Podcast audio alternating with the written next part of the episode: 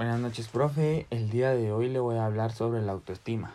Todos debemos saber que la autoestima es un conjunto de percepciones, pensamientos, evaluaciones, sentimientos y tendencias de comportamientos dirigidos hacia nosotros mismos, nuestra manera de ser, los rasgos del cuerpo que tenemos y sobre todo nuestro carácter.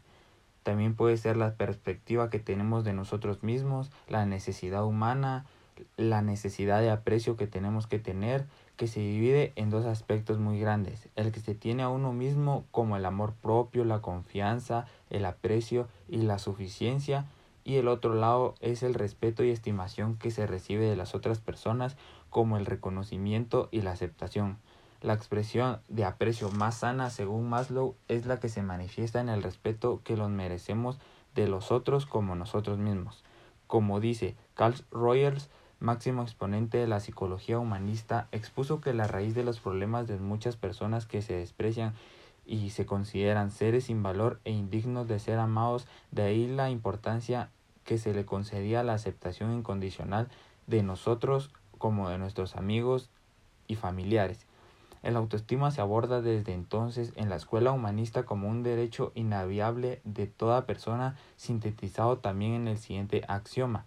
Todo ser humano sin excepción alguna, por el mero hecho de serlo, es, es digno de respeto incondicional de los demás y del sistema merece estimarse como que todos lo estimen. Todos tenemos una imagen mental de quiénes somos, qué aspecto tenemos, en qué somos buenos y también nuestros puntos débiles. Nos formamos una imagen a lo largo del tiempo, sobre todo en nuestra infancia, este término autoimagen se utiliza en referirse a la imagen mental de una persona que nosotros tenemos de sí, en gran parte en virtud de este reforzamiento, incluso de seres humanos más viles, merecen un trato y considerado. Esta actitud que no se debe entra en conflicto con los mecanismos de la sociedad, también en la disposición para evitar uno de los individuos causen daños a otros.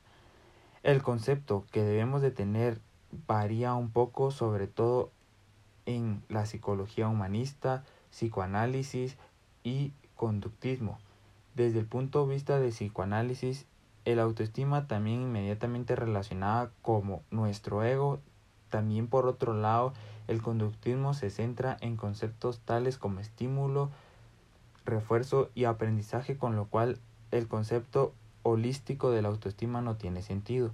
El autoestima es además un concepto que ha trasladado frecuentemente el ámbito inclusivamente científico para formar parte de la lengua popular.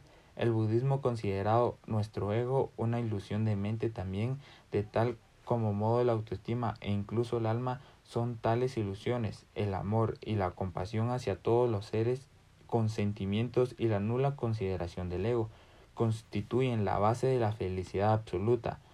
En palabras de Buda, no hay un camino hacia la felicidad. La felicidad es nuestro camino.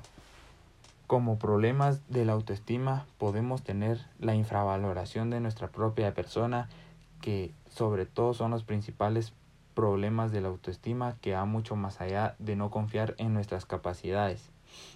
La inseguridad que tiene uno mismo es estar constantemente valorándose como incapaz o que no podemos hacer las cosas bien sentimiento de culpabilidad, la creencia de todo lo que ocurre a nuestro alrededor con los afectos negativos de tener toda la culpa, pensamientos negativos, es estar constantemente preocupados por agradar a los demás y quitar una imagen buena a los demás y sobre todo no es así, preocupación constante por el futuro, esa obsesión por el futuro cargando de problemas que creemos no saber resolver y que no reportarán afectos negativos no es más otro que los principales problemas de la autoestima.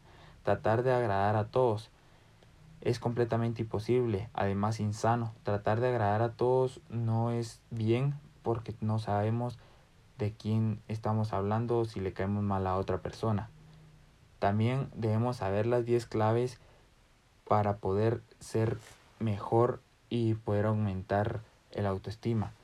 Número uno, no debemos de machacarnos, tenemos que ser realistas tanto con nuestras virtudes como nuestros defectos. Empecemos a pensar en positivo todo, el no puedo por voy a intentarlo, voy a tener éxito, me va a ir bien, parece un típico de todos, pero debemos de mejorarlo bastante. Debemos de proponernos metas realistas que podamos cumplir a lo largo de nuestra vida, a corto y a largo plazo. No debemos de compararnos con las demás personas en nuestro mundo, cada, cada quien es como es y cada quien tiene su mundo. Debemos de aceptarnos y sobre todo perdonarnos antes que todos. Debemos de hacernos críticas constructivas de qué es bueno, qué es malo, qué debemos mejorar. Debemos de tratarnos con cariño y respeto ante todo y sobre todo. Tenemos que regalarnos tiempo, tenemos que tener actividades felices, contentas con nuestra familia y amigos. Debemos de superarnos con lo más triste, debemos de tratar de olvidarlo. Tal vez hay personas que nos estén pisando, pero nosotros tenemos que dejar todo atrás. Debemos de pensar bien con nuestras cosas del día al día que debemos de mejorar, lo debemos de superar, los, los errores que hemos hecho y cometido para mejorar nosotros y ser mejores personas. Gracias.